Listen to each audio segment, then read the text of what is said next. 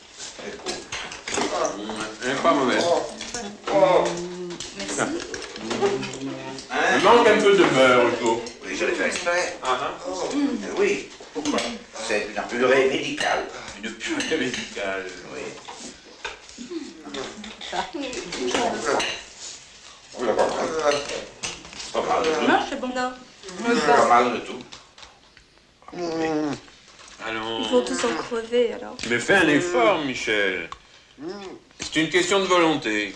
Je pense que tu es un Indien. À Bombay, un petit Indien, et que tu as faim. Et que tu as très faim. Ah, si, tu as très faim, alors qu'est-ce que tu fais? Tu manges. Allez. Tu y as pensé? Et alors? Mange encore?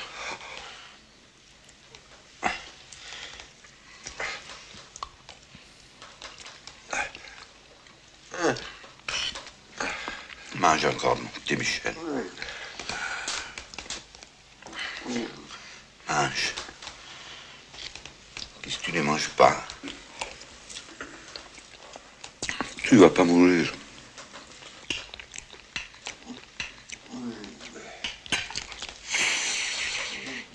Il faut manger. Il faut manger.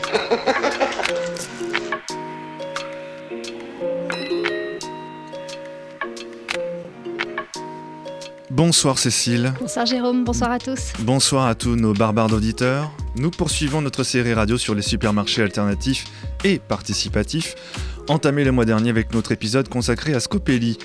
Il s'en est passé depuis un mois à croire que l'actualité écoute les barbares, après le lait infantile contaminé au salmonelle et qui peut provoquer chez le nourrisson, rappelons-le c'est important, des diarrhées purulentes et sanguinolentes ainsi qu'une déshydratation pouvant elle-même entraîner une toxicose, des produits provenant du géant français de l'industrie agroalimentaire spécialisé dans les produits laitiers, Lactalis, produits qui, malgré leur interdiction à la consommation, ont continué à être vendus dans la grande distribution, dont les magasins Carrefour. Nous sommes passés ensuite par des mini-émeutes et foires d'empoigne dans des magasins intermarchés du nord de la France, suite à une opération commerciale visant des pots de la marque Nutella, vendus un peu plus d'un euro l'unité contre un peu plus de 4 euros en temps normal. Ce qui a eu pour effet de provoquer des mouvements de foule et des rixes dans plusieurs magasins. L'histoire déjà pathétique et toxique ne le serait pas davantage si la direction des supermarchés en question ne s'était pas étonnée publiquement d'une telle réaction des consommateurs, dont elle s'est dite la première surprise, avant d'avoir pu faire face à de tels agissements et en être resté impuissant. Dans les deux cas, la mise en danger de la santé d'autrui reste en totale impunité.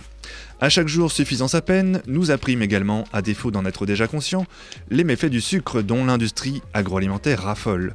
On connaissait déjà le verre de coca ou autre soda contenant l'équivalent de 12 ou 14 sucres en pierre. On sait aussi par exemple qu'une seule cuillère à café, je dis bien une seule cuillère à café, de ketchup contient l'équivalent d'une cuillère à soupe et oui de soupe, de sucre. L'addition s'avère également salée pour notre organisme avec le sel justement.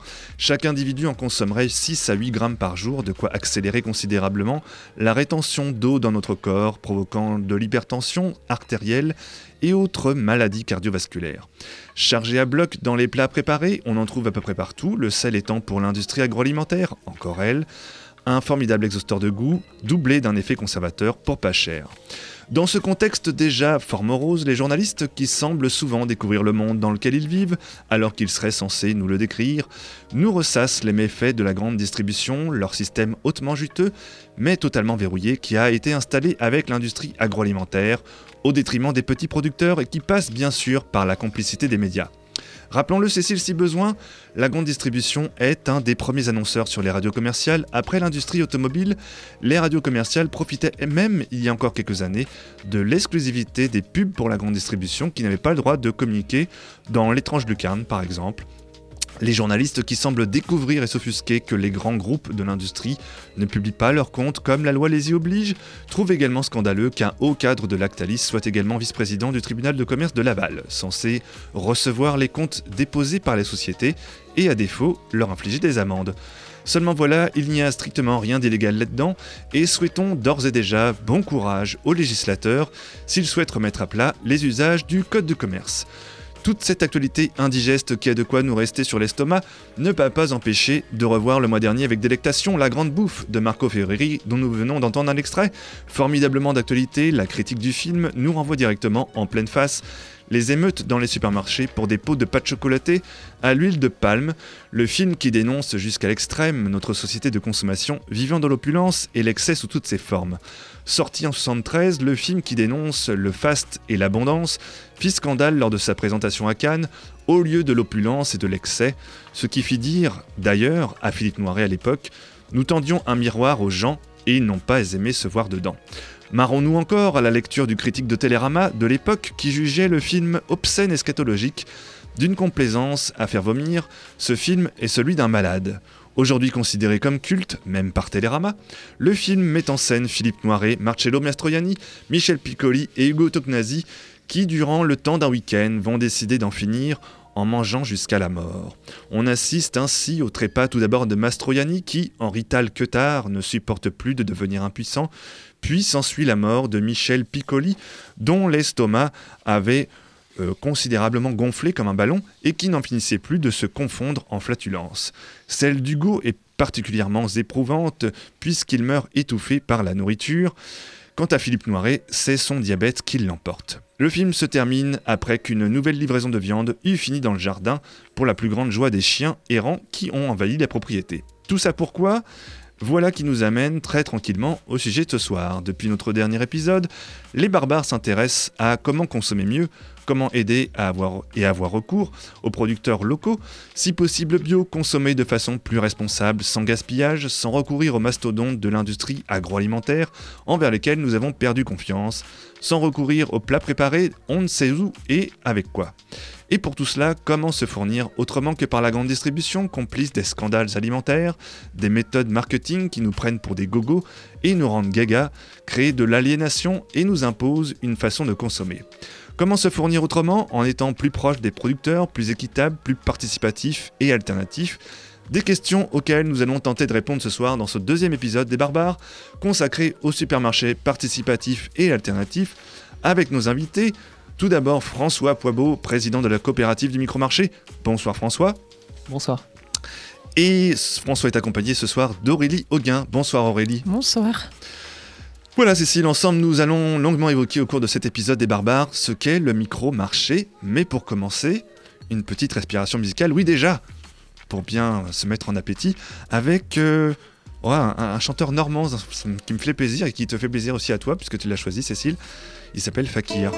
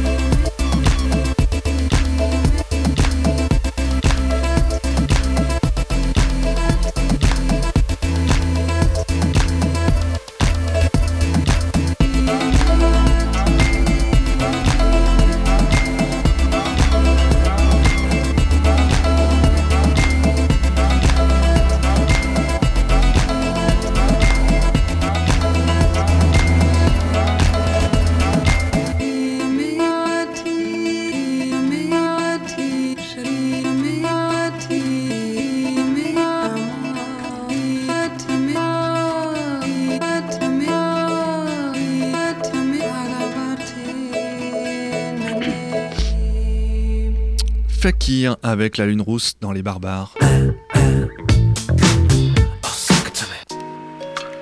Donc vous êtes bien dans les barbares et pas dans On va déguster sur France Inter, ne vous trompez pas. Euh, nous sommes avec euh, François Poibeau et Aurélie Auguin, c'est ça? C'est ça.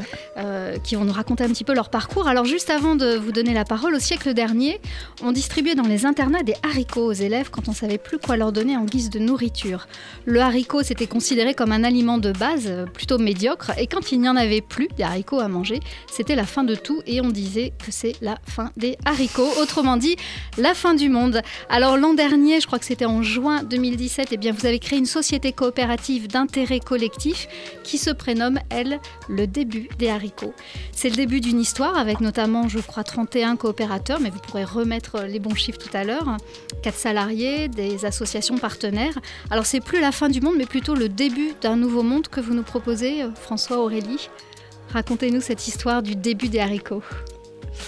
Euh, oui, oui, c'est ça. Enfin, oui, où est-ce que c'est né d'abord? Vous avez fait un gros brainstorming euh euh, bah, ah, généralement, c'est à l'apéritif, on nous dit toujours. Euh. Non, en fait, en fait c'est un peu différent. C'est euh, comme on a un projet où on a pas mal mis en avant l'implication des gens et aussi le côté bah, proposition, participation et démocratie. En fait, on, simplement, on a, on a proposé plusieurs noms au vote à l'ensemble des gens qui participaient à l'époque au projet donc, du micro-marché. Et, et, parmi ces noms, j'en ai plus trop, plus trop les autres en tête, mais il y avait des acronymes euh, hyper longs et tout ça. Et il y avait euh, le début des haricots, et au final, euh, c'est lui qui est arrivé en tête, donc donc c'est lui qui a été choisi. je crois au que ça a été de certains, hein, Aurélie. Moi, je voulais que ça s'appelle la coopérative. Mais bon. Ah, ouais, c'est joli. C'est pas ça, mal. Il faut le garder, il faut les déposer des noms comme ça. ça. Et, et, je crois quand même qu'il y avait une majorité des noms qui avaient été inventés à l'apéro. ah bah voilà. Non mais on a des sources, on a des sources qui, qui, qui tiennent bon. Un petit, un petit retour sur vos parcours à tous les deux, Aurélie et, François. Bah, vous avez euh, commencé tous les deux dans une, euh, autre association, euh, ECOS, et vous allez nous raconter un petit peu. Alors, François, pour commencer, peut-être, vous, vous étiez assistant de projet autour des circuits courts de proximité au sein de l'association ECOS. comment vous en êtes arrivé? Alors, le chemin paraît assez évident jusqu'au micro-marché, mais c'est quoi votre parcours à vous jusqu'à ce projet très prenant? euh, ben, En fait, ce qui s'est passé, c'est que euh, à la, base, il y a quelques années, j'ai fait des, des, études en développement international. Donc, j'ai travaillé pour, euh, pour essayer, d'en gros, de, de partir dans les pays en voie de développement et, d'améliorer les choses, un peu comme on dit, ou en tout cas d'apporter ma pierre à l'édifice pour, pour construire des choses là-bas. Et notamment, j'ai travaillé avec euh, deux associations. Une association qui s'appelle Universel à Guérande, euh, qui aide euh, des paludiers en Afrique de l'Ouest, et une association qui s'appelle l'AFDI, Agriculteurs français et développement international, qui aidait des, des, producteurs de lait au sud du Sénégal. Et en fait, de ces expériences, j'en ai retenu d'une certaine manière qu'il était en effet intéressant de, de travailler euh, avec les producteurs, au contact des producteurs pour essayer euh, d'améliorer les choses et de rendre euh, leur production plus visible en tout cas et de mieux la valoriser. Mais que souvent en fait toutes ces belles initiatives bah, avaient du mal à, à, être rendues plus visibles on va dire, ou en tout cas avoir un impact plus important parce qu'elles se elle se butait à des logiques un peu plus euh, globales euh, de marché, de, rentabilité, de commercialisation, et que en fait du coup voilà il fallait essayer d'impliquer aussi les consommateurs dans ces, dans ces projets. Et, euh, et, en gros, à la suite de ça, je suis rentré en France et j'étais sur Paris à l'époque et je suis revenu sur Nantes, qui est, ma région d'origine. Et à ce moment-là, je me suis dit, voilà, dans quoi est-ce que tu as envie de t'impliquer? Et j'ai découvert l'association ECOS, euh, via un projet euh, qui s'appelait La Nisanerie, euh, rue Paul Nisan à Nantes, et, via d'autres amis et tout ça. Et, notamment ce projet de micro-marché qui existait déjà avant que j'arrive. Et donc je m'y suis impliqué, et au bout d'un moment, j'ai eu la possibilité de, prendre un, contrat au sein de l'association et du coup de m'impliquer réellement pour développer ce projet, développer ces liens avec les producteurs que je connaissais un petit peu, et notamment certains producteurs de la région que je connaissais, et, et voilà, d'en arriver là aujourd'hui, on va dire.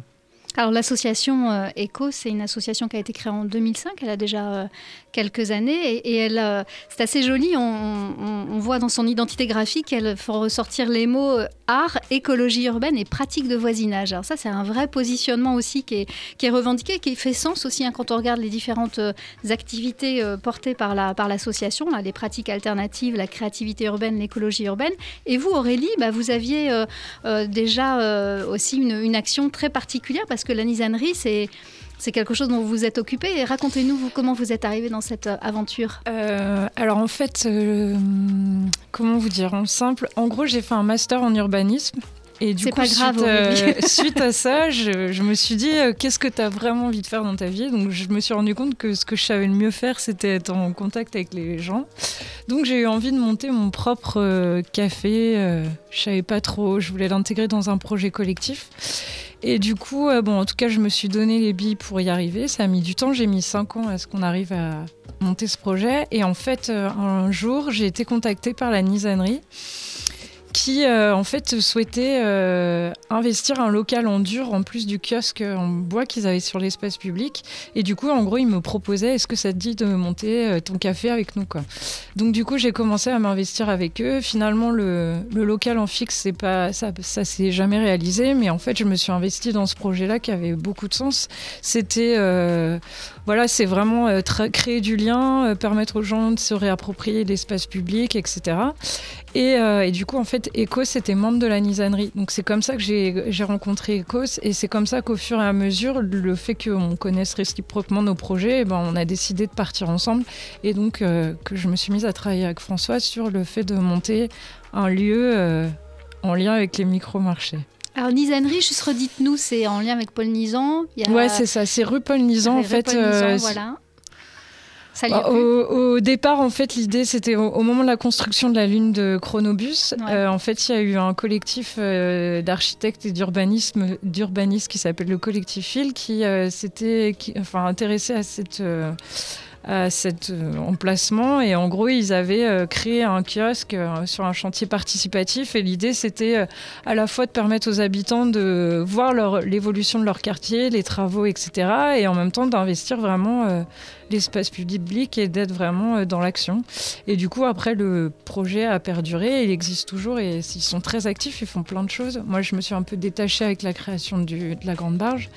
Mais, euh, mais voilà. On, y reviendra dans deux minutes, la grande barre, euh, ce que c'est. Alors François, euh, pourquoi avoir choisi à un moment donné de passer le cap de, de créer des micro-marchés Vous auriez pu rester dans ce, travail que vous aviez chez ECO. Qu'est-ce qui a motivé à un moment donné de franchir ce pas? Ben, En fait, disons que ça a été euh, mon arrivée à Ecos euh, a fait suite euh, au développement du premier micro-marché, en fait, puisqu'il il avait été initié dès 2013 par le Centre communal d'action sociale de, la ville de Nantes, notamment, qui en fait travaillé depuis pas mal de temps euh, sur le quartier euh, où se situe la nisanerie et où s'est situé le premier micro-marché à la maison de, euh, de quartier de l'île de Nantes, quartier des Ponts en fait, qui est un quartier qui est en pleine restructuration, dans lequel il y a il y a pas mal d'acteurs et d'acteurs sociaux notamment qui sont engagés. et Ecos était, était présente sur ce quartier-là à l'époque, en fait, à travers un projet de sphère géodésique qu'elle avait le long de, le long du quai, du quai Hoche, je crois. Euh, euh, et, donc cette sphère, c'est exactement c'est ça. Euh, je dis ça, mais on le voit pas. montre, à la caméra, s'il te plaît. comment ça, on n'est pas filmé? C'est une honte.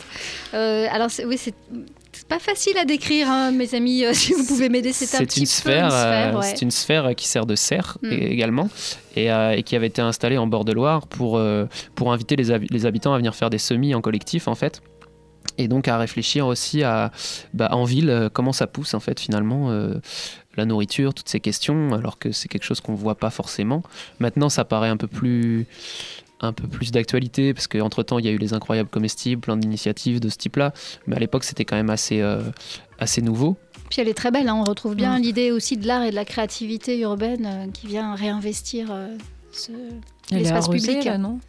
Et maintenant, elle est, oui, il y en a qui ont été reconstruites euh, sur le parking de la ressourcerie l'île Rosée ah et aussi euh, dans d'autres endroits, au jardin des Trois Moulins, enfin d'autres actions que, que font Ecos. Et comment ça avait été accueilli à l'époque? Alors c'est une bonne question puisque je n'étais pas là à ce moment-là. Euh, mais c'était c'était un peu un challenge quand même de- de- d'investir l'espace public de cette manière-là. Euh, c'était juste avant que, la Nis- que le collectif Phil le fasse également avec la nisanerie. Euh, et en même temps, ça, ça a beaucoup intrigué les gens et du coup, ça a fait venir beaucoup d'habitants, d'acteurs. Et c'est ça qui a mis la puce à l'oreille en fait au, au, CCAS en fait qui s'est dit voilà il y, a une association Ecos qui travaille là sur le quartier qui rencontre des gens Euh, on pourra peut-être travailler avec eux sachant que là en fait euh, Ecos avec cette serre euh, travaillait sur les semis et que en fait du semis à l'assiette bon ben, il n'y a pas beaucoup de, distance et que en fait on vient vite sur ces questions là donc quand ils ont eu l'idée en fait au sein du CCAS de travailler pour essayer de rendre accessible une alimentation de qualité à tous, bah voilà, le- les contacts, les liens se sont faits avec l'assaut. Et, euh, et moi, j'ai pris part à ça en fait à un moment où le projet était déjà lancé, où il y avait déjà plus différents acteurs qui s'étaient associés pour le monter, notamment euh, la boulangerie Pain Virgule, euh, le, chantier d'insertion aux forêts vivantes qui fournissait des légumes. Et en fait, bah, quand je réfléchissais à mon projet, euh, plutôt que de tout construire de zéro, je me suis dit bah, autant s'appuyer sur un acteur qui, qui a déjà mis en place des choses, et des bonnes choses notamment, et, euh, essayer de les développer avec eux. Donc moi j'ai apporté mon énergie pour faire en sorte que euh, qu'il y ait de nouveaux producteurs, de nouveaux acteurs qui rejoignent le projet, et, et qu'il y ait des nouveaux micro-marchés qui puissent s'ouvrir, parce que le but était de, de, de faire essaimer un peu ce, ce projet-là. Quoi. Et concrètement, le CCAS, il a impulsé Est-ce qu'il a donné euh, des fonds euh, com- Comment ça s'est passé ce partenariat euh? Alors le partenariat avec le CCAS, il a été assez divers, mais en gros, il y a eu un vrai, il y a eu effectivement un appui financier au démarrage et pendant euh, 4 à 5 années, euh, jusqu'à l'année dernière en fait, euh, quand le projet était encore porté par l'association. Maintenant qu'on est en coopérative, euh, euh, les liens sont un petit peu plus distendus, mais, euh, on continue à échanger avec eux. Et euh, ça a été aussi un acteur qui a été euh, très impliqué au départ sur euh, euh, bah, réussir à, trava- à travailler avec euh, des publics en difficulté, euh, réussir à les amener à, à, venir participer à des ateliers cuisine, euh, à, profiter du temps d'échange que sont les micro-marchés pour euh, échanger avec, euh, avec des, personnels du CCAS en fait, qui pouvaient les guider dans d'autres démarches aussi, d'accès à la carte blanche par exemple ou à d'autres dispositifs d'aide. Donc il y a quand même une mobilisation assez importante du CCAS à ce niveau-là. Et après, le CCAS a été un relais bah, pour les actions qu'on mène toujours à l'heure actuelle et, euh, un moyen de, de communication auprès de, auprès de tout type de public euh, sur ces questions-là en fait. Est-ce que c'est euh, finalement ce positionnement-là qui vous distingue vraiment des autres circuits qui existent, alternatifs? Vous les avez cités, il y a les ANMAP, on a maintenant Scopelli dont on parlait le mois dernier, il y a La Ruche qui dit oui. Est-ce que, euh, euh, est-ce que vous avez un positionnement effectivement particulier qui est, est lié à, à la fois ces ateliers, ce, fait de s'adresser à un public qui est peut-être euh, un petit peu euh, éloigné de, de cette, euh, de l'accès à ces, à ces produits. Comment vous, comment vous, comment vous identifiez-vous ce qui fait votre, votre différenciation? Bah, pour, pour moi, il y a un. Il y a un double positionnement à ce niveau-là. C'est-à-dire qu'effectivement, il y a un positionnement initial fort euh, à destination de public en, situation de précarité, mais quel qu'il soit. Ça peut, être, euh, euh, ça peut être des gens en difficulté financière, mais ça peut être des étudiants. Des, maintenant, il y a beaucoup de gens qui sont travailleurs indépendants, qui travaillent, enfin, qui gagnent pas non plus énormément d'argent, des familles monoparentales, tout type de public. Et on a rapidement aussi ouvert ce projet à, euh, tous les acteurs, même si au départ euh, c'était réservé à un public avec un coefficient familial euh, inférieur à 600 euros. Très rapidement, on s'est dit, bon, en fait, on va ouvrir large de manière à ce qu'il n'y ait pas de stigmatisation non plus et que si on veut créer de la mixité, bah, c'est difficile de le faire en, visant uniquement des, des publics précaires. Au-delà de ça, après, ce qui est. Ce qui est intéressant par rapport à notre démarche, c'est que c'est quand même le cœur de notre projet. C'est-à-dire que on n'a toujours pas trouvé la solution, on essaye de le faire mais on avance, c'est comment rendre accessible à tous cette nourriture de qualité, euh, ces produits euh, locaux, biologiques, qui actuellement sont plutôt destinés à une classe moyenne, à une classe aisée. Euh, et, du coup, euh, quand on regarde les dispositifs d'accès à l'alimentation pour, euh, pour des personnes qui n'ont pas de peu de ressources, bah, c'est souvent des épiceries sociales, c'est souvent des bons à aller utiliser dans les grandes surfaces ou des choses comme ça, qui permettent pas finalement d'accéder à des produits de qualité, qui vont, mmh. comme tu le disais dans l'édito, plutôt permettre d'acheter un pot de Nutella ou je ne sais quoi à pas cher. Euh, et, donc nous, c'est vraiment notre spécificité. On, je développerai peut-être un petit peu, mais on a, on a construit le projet vraiment autour de ça, à travers une fois, à la fois euh, une volonté de, comment dire, euh, de rendre accessible financièrement, mais aussi culturellement ou sensiblement, on va dire, avec des dégustations, des ateliers cuisine qu'on mettait en place. Après, ça, c'est des choses qui se font aussi dans d'autres projets. Hein. Je pense en AMAP, il y a aussi des choses comme ça qui se passent. Euh, On retrouve un peu les mêmes acteurs, hein, j'imagine, de toute façon, que ce soit les producteurs, vous citiez le, pain virgule tout à l'heure, c'est aussi un acteur qu'on retrouve beaucoup dans les AMAP. finalement, ce qui rend aussi les choses euh, différentes dans votre projet, c'est la liberté, c'est le fait de pouvoir venir, arrêter. Enfin voilà, on n'est pas comme dans les AMAP sur un système où, d'abord où il faut avancer beaucoup en trésorerie. Euh, par rapport à votre public, c'est compliqué. Bah, effectivement, ça c'est... Euh, euh, dans une réflexion globale à vouloir rendre accessibles tous ces produits à tout le monde, on a, quand on a monté le projet, on a identifié certains freins en fait avec le CSAS et notamment sur des solutions qui existaient, qui, sont performantes telles que les AMAP. Bah, un des freins principaux, c'était la nécessité d'avancer une somme d'argent importante et de s'engager. Or, euh, bah, voilà, pour, euh, pas mal de gens, et moi-même au final, euh, bah, c'est parfois difficile d'imaginer ce qu'on va faire dans les prochaines semaines. Ça veut dire avoir une, vie à peu près organisée par rapport à tout ça et, aussi une capacité à avancer de la, trésorerie, comme, comme tu l'évoquais. Et, nous, du coup, on s'est dit non, il n'y aura pas de pas comment dire d'engagement, pas de montant minimum de commande et donc vraiment une ouverture à tout le monde, euh, mais finalement avec des paniers qui peuvent varier de, de 4 euros à 90 euros en fait, et, euh, et, que les gens peuvent très bien se retrouver dans cette formule-là. Et il varie en fonction de quel, euh, de quel critère De 4 à 90 euros bah, En fait, ça va être ça va être en fonction de à quel point la personne a envie ou peut retrouver dans l'offre et dans la gamme de produits qu'on propose euh, des produits qui lui plaisent. Et donc par rapport à ça, il y a, plusieurs aspects. C'est qu'en fait, euh, euh, ce qu'on voit, c'est que bon, bah, des gens qui ont pas peu de moyens vont avoir moins accès à des produits transformés qu'on va pouvoir proposer et tout ça. Mais après, on voyait aussi une difficulté des gens à s'approprier les produits bruts, c'est-à-dire les légumes de base, toutes ces questions-là. Et, euh, et, en fait, c'est pour ça qu'on a, qu'on a fait tout un travail sur, euh, sur euh, comment dire, la, bah, la transformation, les ateliers, cuisine, mhm. et que maintenant, avec le projet de la Grande Barge au sein de la coopérative, bah, on a un restaurant qui permet de montrer aussi aux gens bah, voilà, ce qu'on, jusqu'à quel niveau de qualité on peut arriver avec des produits tels que, tels que ceux qu'on propose. Et, bon, après, c'est à chacun de se l'approprier et de se dire bon, bah, moi, j'ai envie de prendre ces produits-là au sein du micro-marché, puis le reste, j'irai ailleurs, ou alors je considère que l'ensemble me convient. Et là, effectivement, les paniers sont plus conséquents. Je vous avais dit que le temps passait vite. On va faire une petite pause musicale. On est à mi-parcours. Et puis ben, on revient juste après.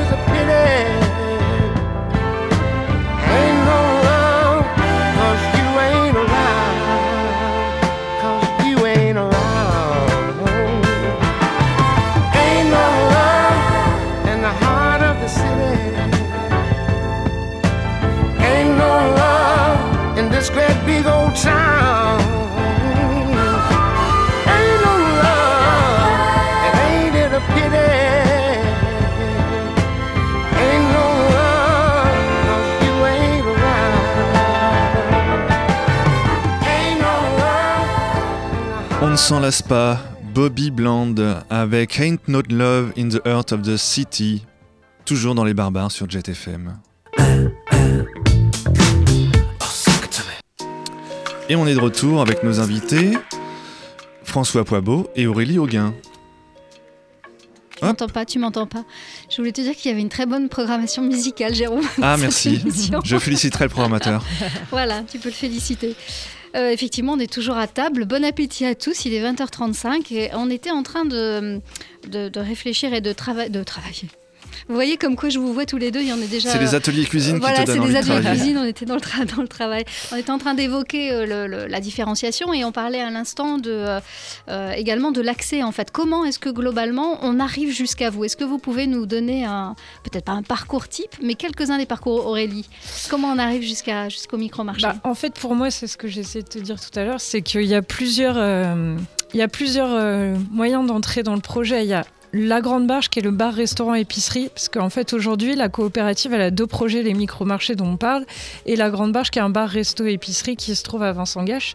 Donc en fait il y a cet axe d'entrée là, soit en venant manger au resto, soit en venant prendre un coup au bar, ou soit en allant acheter des produits à l'épicerie. Donc là c'est un- premier Et là, il y moyen a de déjà une découvrir. communauté en fait qui s'est. Voilà, et puis les gens sont curieux, vu qu'on organise des concerts, ben, en fait ça, ça fait que on- enfin, ça nous fait une publicité, donc les gens se disent mais qu'est-ce que c'est que ce lieu où il y a un bar, un resto, une épicerie, donc ils viennent, ils sont curieux, du coup ils découvrent les micro-marchés. Enfin voilà, c'est un, moyen de toucher beaucoup de gens euh, grâce à la multiplicité des activités qu'on y fait. Et ils sont nombreux à franchir ce pas-là, c'est-à-dire à venir euh, déjeuner, boire un coup, et puis finalement à mettre un peu plus euh, et plus et plus. Et ben sur le resto, je sais pas, François, tu le diras mieux que moi. Après, moi, je- du coup, je travaille plutôt sur la partie bar. Et effectivement, et en plus, euh, ça donne vraiment un côté euh, particulier parce qu'en fait, il y a- tu bois un coup au milieu des poireaux et du coup, les gens, ils sont, ils repartent Des, avec des leurs poireaux et non pas des poivreaux. Exactement. Et, euh, et du coup, ils se demandent pourquoi c'est là. Donc, tu leur expliques l'histoire, etc. Et donc, ils repartent avec leur petite carte euh, recto verso, la grande barge, les micro-marchés. Alors, je sais pas dans quelle mesure ils se finissent par participer au projet des micro-marchés parce que j'ai pas trop de visu là-dessus. Mais en tout cas, euh, ça les interpelle et c'est source de plein de débats tout le temps. Et je trouve que cette porte d'entrée, elle est hyper intéressante parce que ça touche tout le monde en fait. Vu qu'il y a le côté aussi café, ben, ça touche vraiment une mixité de public. quoi. Dans un quartier où il y a effectivement Voilà. pas mal d'entreprises, pas mal de monde, ça brasse bien. Ouais. Euh, donc là, c'est le premier accès. Est-ce qu'il y a d'autres accès euh, euh, via peut-être des associations? Comment sinon on peut arriver jusqu'à ces micro-marchés? Alors pour euh, bon François tu compléteras. Alors en fait euh, ce qui se passe avec les micro-marchés c'est qu'actuellement il y a trois points de distribution. Et donc il y en a ils sont animés par des assos ou des collectifs qui sont vraiment euh, enfin ancrés sur les quartiers en question. Et donc en fait c'est surtout à eux que, que revient la, enfin, la charge d'animer en fait les, les points de distribution et du coup, euh, bah, ils sont rémunérés en plus par euh, du coup, la coopérative pour euh, gérer ces points de distribution. Quel type d'assaut? Alors, à l'heure actuelle, bah, il y a deux associations et, un collectif, une entreprise qui, qui gère les micro-marchés. Il y a donc l'association La Nisanerie, dont on a parlé, l'association également La Cavale, qui travaille sur le, quartier de Beaulieu, à la pointe est de l'île de Nantes, euh, et, qui fait notamment de l'animation de rue avec des enfants et pas mal d'activités.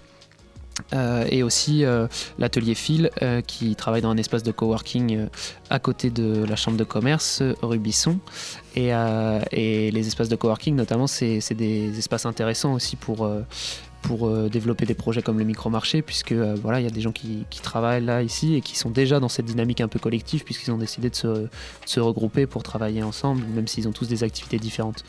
Puis c'est une euh, dynamique coworking qui est très développée à Nantes, hein, qui, a commence pris beaucoup d'ampleur. qui se développe pas mal, c'est sûr. Et, mais après, nous, ce qu'il y a, c'est qu'en fait, on voulait pas non plus proposer le micro-marché simplement comme un service. C'est vraiment un échange en fait entre euh, un projet qui peut toucher pas mal de gens, c'est-à-dire euh, tous les gens en fait qui se nourrissent euh, sur Terre et donc ils sont assez nombreux, à Nantes notamment, et, et aussi bah, des associations, des structures de quartier qui sont implantées sur leur territoire et qui essayent de dynamiser les choses, de proposer des activités ou des services différents et des services non marchands parfois à des gens qui habitent le quartier ou qui le fréquentent. Et, et qui veulent aussi il y a quand même, que ce soit à la cavale ou, euh, à la nisanerie, une volonté aussi pour les, gens, pour les habitants, de s'approprier des espaces, c'est-à-dire de se rendre compte que euh, on n'est pas tout le temps en train de passer dans la rue et après être obligé de, de s'arrêter euh, dans un café ou chez soi ou au travail, mais qu'on peut aussi avoir des espaces bah, publics ou semi-publics comme une maison de quartier, un espace dans la rue, où on peut se retrouver et donc où on peut assister à une distribution de, paniers. Mais ça, ça, on l'a un peu repris euh, euh, bah, sur le principe des AMAP, où, euh, voilà, les, citoyens s'étaient rassemblés en se disant on fait venir des, des producteurs sur un endroit et on se, on se crée notre propre petit marché. Euh, voilà, nous c'est un peu ça, et en même temps on participe de la dynamique de ces associations qui ont envie de se faire connaître, qui ont envie de rencontrer des, gens de leur quartier, et, ça, leur permet, euh, ça leur permet ça, ça leur donne une visibilité, et nous en retour également. Elles viennent vous chercher aussi, ces associations, elles ont connaissance, elles, viennent vous proposer des actions? Pour l'instant, c'est un peu dans l'autre sens Alors, à l'heure actuelle, on a été pas mal euh, moteur pour essayer de, trouver des, associations ou des collectifs qui seraient prêts à, porter ces projets-là. Euh, mais, euh, mais en même temps, ce qui est intéressant, c'est que au fur et à mesure, ces, collectifs s'approprient les projets. C'est-à-dire que nous, depuis, enfin, je parlais des ateliers cuisine qu'Ecos avait commencé à mettre en place. maintenant, finalement, euh, que ce soit à la cavale ou à la nisanerie, euh, il y a d'autres animations qui sont proposées. Il y a une, animation euh, à la nisanerie sur créer des, cosmétiques soi-même, créer des des chocolats soi-même pour Noël, euh, c'est le euh, moment du micro-marché qui permet ça, mais c'est euh, l'association d'Anisanerie qui a eu son idée de faire cette action-là. Et avec la cavale, ce qu'on voit, c'est qu'en fait, le micro-marché est devenu un temps, un temps de rencontre, un temps d'échange pour les habitants, en fait, et ça leur a permis de faire naître différents projets, comme une fête de quartier, des choses comme ça, qui ont, un peu été discutés lors du micro-marché et qui ont été portés après par des associations locales. Et, et, et, ça montre qu'au final, une idée qui venait de nous s'est fait réapproprier, s'est fait réapproprier finalement, et, et, que les gens font un peu ce qu'ils ont envie de faire. Il y a un nombre d'acteurs incroyable dans votre projet. On, voit bien qu'il y a euh, des individus, des collectifs, des associations, euh, des institutionnels, euh, puisque dans, il y a également il y a, d'autres institutionnels à part le CCAS qui continuent de soutenir, soutenir vos actions et de, de les voilà de les renforcer? Non. Bah, moi, j'aurais dit que en amont, oui. Aujourd'hui, comme on est en entreprise, euh, on a des soutiens. Euh, voilà, d'individus, mais en, financièrement, euh, du bah, coup, c'est plus compliqué. Voilà, à partir du moment où vous passez en, situation d'entreprise, juridiquement, c'est plus compliqué. Exactement. Mais des, des soutiens euh, oraux, on en a plein. Quoi. Après, Ah oui, il faudrait qu'il se, fi- qu'il se transforme en, soutien euro. non, pas Ce serait la bonne, euh, nécessairement, mais- Pas nécessairement, mais après, ce qui est, un juste euh, pour rebondir sur, sur ce que tu disais. En fait, c'est vrai que nous, notre le projet du micromarché, c'est vraiment un projet multi-acteurs. C'est-à-dire que, et j'en viens un peu euh, à la question de la coopérative, puisque euh, bah, c'est un peu le thème de l'émission et de tout ce qui a été débattu le mois dernier et dans les prochaines émissions. Nous, notre. Notre vision de la coopérative et le pourquoi on a construit une, société coopérative d'intérêt collectif, c'est vraiment parce qu'on pense que l'alimentation, et l'alimentation durable notamment, c'est quelque chose qui doit être, approprié par tous. Et, euh, tous les acteurs doivent, euh, doivent mettre un peu leur pierre à l'édifice. Donc on a voulu faire un projet global où à la fois les producteurs, les consommateurs, mais aussi tous les autres acteurs comme toutes ces associations de quartier qu'on voit, euh, les institutionnels, euh, euh, bah, nous-mêmes en tant que salariés d'un bar-restaurant, épicerie et du projet global, ben, on avait envie d'être en capacité de dire notre mot en fait et de, faire valoir notre point de vue là-dessus et de confronter en fait les différences au sein d'un même projet. Puisqu'en fait tu parlais en début d'émission des différences par rapport à d'autres acteurs comme les AMAP, comme La Ruche qui dit oui, comme Scopelli. C'est que nous on, avait considéré au, au moment de la construction des micro-marchés que le projet des AMAP était un projet de lien entre producteurs et consommateurs mais qui était quand même vers une, euh, une volonté de renforcer les producteurs, c'est-à-dire que c'est quand même eux qui ont leur principal mot à dire, euh, qui sont euh, financés en amont, enfin voilà, qui sont les, les, Les principaux les bénéficiaires. principaux finalement. bénéficiaires et puis qui ont le, le plus de pouvoir au sein du projet, Ouais. même si ça se veut équilibré, et que des démarches comme celle de Scopelli, un supermarché coopératif, euh, c'est plutôt une démarche de consommateur qui cherche à, à consommer autrement et puis à s'impliquer et à travailler au quotidien en fait pour, pour un d'autres manières de, créer des supermarchés notamment. Et donc nous, on, s'était dit, non, en fait, ce qu'on veut essayer de faire, c'est de rassembler tout le monde, sans nier le fait qu'il y a des conflits, en fait, que finalement, le point de vue du producteur, c'est pas le même que le point de vue du consommateur, que c'est pas le même que celui du salarié qui travaille pour le projet, mais qu'on est capable de les, de les exprimer et de les mettre en tension, entre guillemets, au sein du projet, pour essayer de créer l'al- l'alternative ou le dispositif le plus équitable et le plus démocratique, on va dire. Et ça, on le retrouve à travers euh, des commissions que vous, euh, que vous proposez. Et quand on, quand on participe à ce projet, euh, quand on vient vers vous finalement et qu'on veut rentrer dans, ce, dans ce système, on peut, on peut ou on doit, je ne sais pas, participer à une commission ou proposer. co- comment ça se passe? C'est je peux ou je dois? Bah, en fait, l'idée, c'est ce qu'on dit aux gens qui veulent prendre une part dans la coopérative, c'est qu'il faut qu'ils aient la volonté de s'engager dans le projet. Enfin, d'une, qu'ils partagent les valeurs et le projet, et de deux, qu'ils aient le temps et l'envie d'y participer. Parce qu'en fait, si c'est juste pour prendre une part, en fait, ça, enfin, ça nous intéresse pas. Donc, c'est un peu, on doit dans le sens où on force personne, mais c'est bien d'être investi euh, un minimum et. Et ça veut dire quoi investir un minimum? C'est effectivement prendre part à une, à une des commissions et venir euh, à des réunions, euh, participer au projet, à la- En fait, il y a- mettre un peu sa pierre à l'édifice aussi Mm. sur la a- réflexion. Il y a vraiment beaucoup de manières de s'investir dans ce projet et d'y participer. Et en fait, on y arrive euh, et, et je pense qu'on arrive à faire ce qu'on fait actuellement parce qu'il y a beaucoup de personnes qui, qui s'y investissent. Il y a d'une part, comme le dit Aurélie, le fait de pouvoir prendre des parts dans la coopérative. Et là, c'est un peu de l'investissement plus plus avec la possibilité de, vraiment euh, bah, voter en assemblée générale les grandes décisions, participer à des groupes de travail, donner des idées, euh, euh, donner faire presque utiliser le projet comme un incubateur pour ses propres idées qu'on voudrait développer. Euh, et après, il y a aussi euh, une implication plus du quotidien avec des gens au micro-marché euh, qui, qui aident les associations partenaires notamment à faire les distributions. Puisqu'en fait, le principe du micro-marché notamment, c'est que les gens précommandent leur, panier. Donc on va en général sur Internet, on a un petit site Internet sur lequel il y a la liste de tous les produits disponibles. Donc on fait ça jusqu'au dimanche soir. Et après, le jeudi suivant, on a un créneau d'une heure et demie pour venir chercher son panier. Mais là, on n'est pas sur un panier qui a déjà été tout préparé pour, euh, pour soi. On est plus face à, euh, un peu comme en AMAP, bah, une, une, euh, Des étals Des étals, voilà, merci, je cherchais mon mot. Des étals, et, euh, et du coup, on doit mettre la main à la pâte, on doit soi-même peser ses légumes, faire, faire son, sa commande. Et en même temps, avant cela, il y a déjà des bénévoles qui sont venus et qui ont filé un coup de main à réceptionner les légumes, euh, à regarder que tout était bien là, euh, et qui sont prêts aussi à aider les gens s'il y en a qui ont besoin de savoir euh, c'est quoi mon chou là, je sais plus comment, à quoi il ressemble. Et, la, et, la, participation justement des coopérateurs à cette coopérative, c'est aussi, c'est aussi ça participer aussi à, ce mécanisme-là Bah en fait ouais c'est aussi ça. Après c'est il euh, n'y a pas forcément besoin d'être coopérateur pour participer à ce niveau-là et, et, en fait c'est vraiment une participation qui n'est pas imposée en fait. On est plus sur du sur des l'envie de chacun.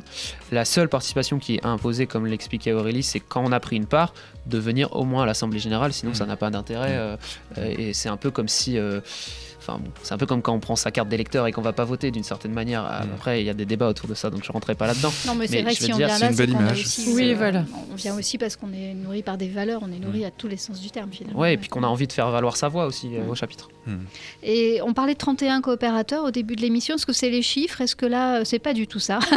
Donc le site était pas trop. Euh, vous, enfin, pour qu'on se, pour qu'on ait une petite idée de ce que ça représente aujourd'hui, euh, après 5 ans d'existence, est-ce que vous pouvez nous nous donner quelques chiffres oui, alors en fait, ce qui a été. Euh, les chiffres ont pas mal varié parce qu'en fait, euh, au micro-marché, euh, on a eu. ouais, plusieurs, enfin, plusieurs centaines, 200 à 300 personnes qui ont participé au projet, puisque, comme j'expliquais, il n'y a pas de, il n'y a pas d'engagement, il n'y a pas d'obligation à commander tout le temps. Donc il y a des gens qui ont commandé mm. plusieurs semaines puis qui ont arrêté parce qu'ils ont déménagé ou d'autres raisons ou parce que le projet leur convenait plus. Euh, donc on est quand même sur, euh, sur un pool, ouais, sur, sur un chiffre global autour de 300 personnes qui ont participé ou qui participent encore à ce projet. Et après, euh, au moment où on s'est constitué en coopérative, il a fallu que des gens euh, aillent jusqu'à prendre une part sociale. Donc dans notre coopérative, la part sociale, est à 50 euros. Et euh, pour participer au micro-marché, il fallait prendre une, adhésion à l'association ECOS qui était de 10 euros. Donc euh, entre-temps, on a perdu un petit peu, entre guillemets, des gens. Ça ne veut pas dire qu'ils participent plus au projet. Le micro-marché est ouvert à tous, que les gens soient membres de la coopérative ou pas. Et donc quand on a constituer la coopérative, cette somme de 50 euros, elle a été décidée collectivement aussi via des questionnaires, via des discussions avec les gens qui étaient au micro-marché. Et le fait de savoir si euh, le micro-marché devait être réservé aux gens de la coopérative ou ouvert à tous a aussi été voté par, euh, par les participants qui ont, qui ont décidé que non, que ça devait rester un projet qui, qui serait ouvert à tout le monde. Et donc au moment, euh, en juin 2017, l'année dernière, donc quand on a fait la première assemblée générale, eh bien il y avait 31 personnes qui se sont présentées, personnes physiques ou personnes morales, euh, pour être les premiers membres en fait de, de cette coopérative. Mais il y avait toujours euh, une centaine de personnes qui participaient au micro-marché autour de ça et ils sont toujours présents. Aujourd'hui, vous distribuez une centaine de repas par semaine, par exemple? Non, on est, plutôt sur, euh, on est plutôt sur un chiffre moyen autour d'une soixantaine, on va dire. Une vingtaine de paniers pour chaque euh, point de distribution. Mhm. mais comme effectivement ça varie d'une d'une semaine à l'autre, c'est pas toujours les mêmes personnes. On, est, on touche une centaine de personnes au global, on va dire. Et vous en avez beaucoup de nouveaux? Qui arrive Eh ben, ce que je remarque un petit peu, c'est qu'il y a souvent. Ça, vous le verrez après l'émission, forcément. ce que je remarque souvent, c'est qu'il y, a pas mal de nouveaux au mois de septembre et au mois de janvier. Donc, ça doit être l'idée de soit des forums associatifs de début septembre, soit des bonnes résolutions de début d'année. Ce qui n'est pas une mauvaise chose, puisque, euh, voilà, effectivement, les, de plus en plus de gens se questionnent sur leur façon de consommer et, on est une réponse, une possibilité pour, euh, pour consommer mieux et autrement un petit peu des produits alimentaires. Et par rapport à la grande barge dont on parlait tout à l'heure, vous savez s'il y a des retours euh, de gens qui disent bah, Je vous ai connu par la Grande Barge et du coup, je, fréquente le micro-marché. Euh, bah, de plus en plus là en ce moment effectivement. Euh, après moi ce que je vois quand même aussi c'est que c'est pas facile de changer ses habitudes alimentaires on a plus tendance à découvrir un nouveau restaurant, un nouveau bar, que à aller acheter dans un autre supermarché, dans un autre marché ou dans. on a tous et toutes des facilités parce que voilà, on vit des habitudes, des habitudes et tout ça. Et je trouve, enfin en tout cas, depuis que je participe à ce projet, euh, je trouve que les habitudes en termes d'achat alimentaire sont les plus difficiles à changer en fait. De façon pérenne en de tout façon cas, parce que c'est vrai qu'on peut, euh, comme vous le disiez tout à l'heure, on peut essayer une fois, deux fois, enfin il y a beaucoup de sympathisants, mais il n'y a pas forcément beaucoup mm. de, de transformation euh, pérenne en fait. C'est ça, et puis parce que les systèmes actuels ont pas mal d'avantages auxquels les gens ne sont pas forcément encore prêts à, à, abandonner en fait d'une certaine façon. Euh, mais bon, en même temps, il y a beaucoup de, scandales, de questionnements et donc euh, euh, une envie ouais, de, mieux faire et de faire un peu différemment quand même qui se présente. Alors, l'une de vos participantes disait que ce qui lui plaisait dans, son, dans ce projet, c'était l'idée du commerce, de la mise en lien entre produits locaux et consommateurs. J'ai lu ça quelque part. Est-ce que vous avez des retours? Qu'est-ce qui plaît tant parmi les gens qui vous suivent, qui sont avec vous depuis le début et qui sont là toutes les semaines? Qu'est-ce que vous sentez? Qu'est-ce qu'ils vous disent?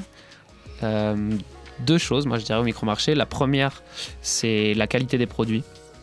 Parce que euh, on travaille avec un réseau de producteurs, euh, principalement du département, et euh, qui sont quasiment tous en agriculture biologique et qui font des produits de très très bonne qualité. Et donc ça, enfin voilà, quand on a testé, ça change un peu la vie quand même. Euh, alors après, il faut accepter de ne pas manger de fraises en hiver et de tomates non plus, des choses comme ça. Ça va bien se passer. Mais ça va bon, bien se en passer. général, quand on goûte, c'est un peu différent.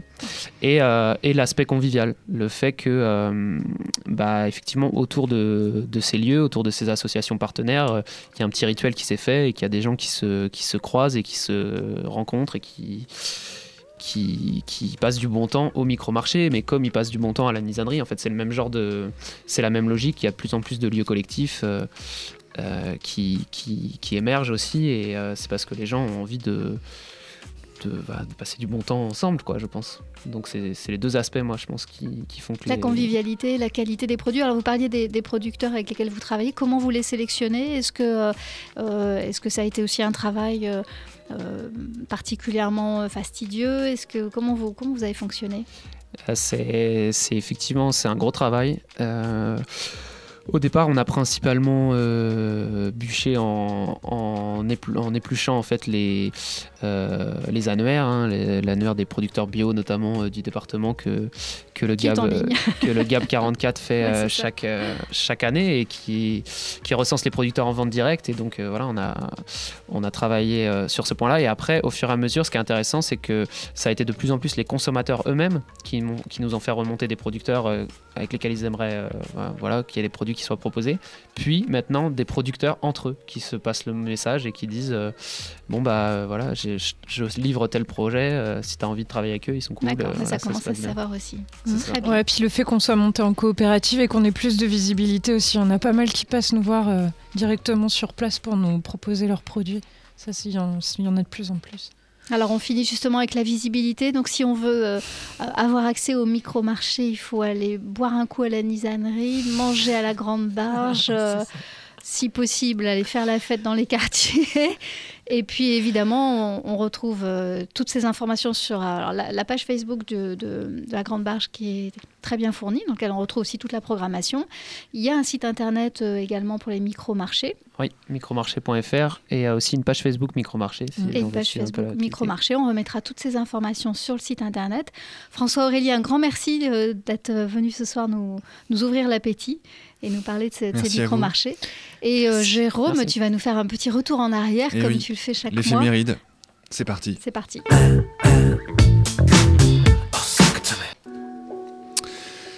Et oui, février le deuxième mois de l'année, Cécile, c'est aussi le mois le plus court. Le prénom du chien de Jonathan et Jennifer aussi, dans euh, L'amour du risque, et celui où je suis né il y a bientôt un certain nombre d'années. Il y a un an, Cécile, Kim Jong-nam, demi-frère de Kim Jong-un, était assassiné, et son demi-frère est soupçonné d'avoir commandité le meurtre. Il y a un an, la NASA annonçait avoir découvert sept exoplanètes de la taille de la Terre en orbite autour de l'étoile Trappist-1. Il y a dix ans, Cécile, Nicolas Sarkozy épousait l'ex-top modèle et future chanteuse Carla Bruni. Il y a dix ans, fermeture de la frontière entre l'Égypte et la bande de Gaza après une ouverture forcée depuis le 23 janvier par les miliciens du Hamas pour desserrer le blocus israélien. Il y a dix ans, la NASA, encore elle, diffusait la chanson des Beatles Across the Universe en direction de l'étoile polaire pour fêter à la fois les 40 ans de la chanson, les 50 ans du lancement du premier satellite américain Explorer One et la mise au point du réseau international d'antennes Deep Space Network il y a 45 ans pour explorer l'espace. Il y a 10 ans, le FMI annonçait que les pertes liées à la crise financière des subprimes pourraient s'élever à plus de 400 milliards de dollars. Il y a 10 ans, la chaîne M6 lançait l'émission Un dîner presque parfait, et 10 ans plus tard, les barbares se demandent, eux, comment consommer autrement On se demande plus du tout. hein. grâce, à- grâce notamment au micromarché.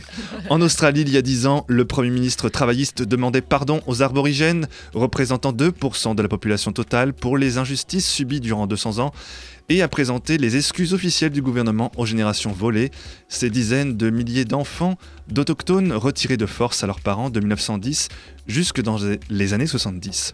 Il y a dix ans, Henri Salvador nous quittait à l'âge de 90 ans. Il y a dix ans, le Kosovo proclamait son indépendance, reconnue par plusieurs pays dans le monde, dont la France, mais pas par la Chine, l'Espagne ou la Russie, qui demandent son annulation, tout comme la Serbie. Il y a dix ans, sortait sur les écrans un monument du cinéma français, signe de l'état d'esprit de tout un peuple. Bienvenue chez les Ch'tis.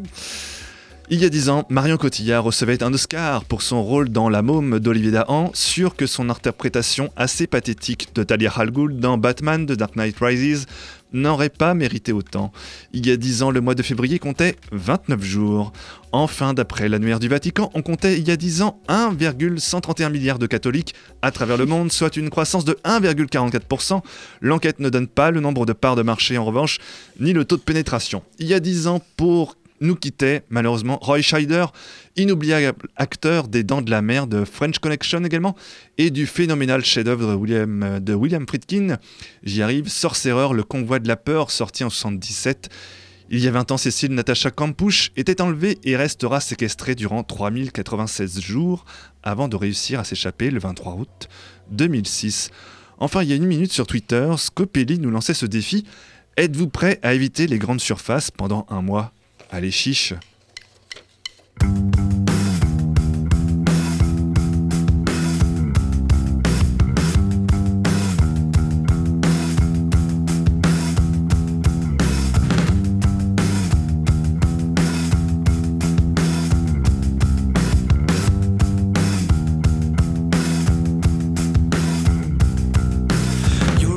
obsession puzzles me. Say, why keep dreaming about this? What obsession do you mean? I just woke up in a bliss. Why keep brooding over death? And why does gloom appeal to you? True, it's not my usual mood, but I hate biased platitudes. Aren't you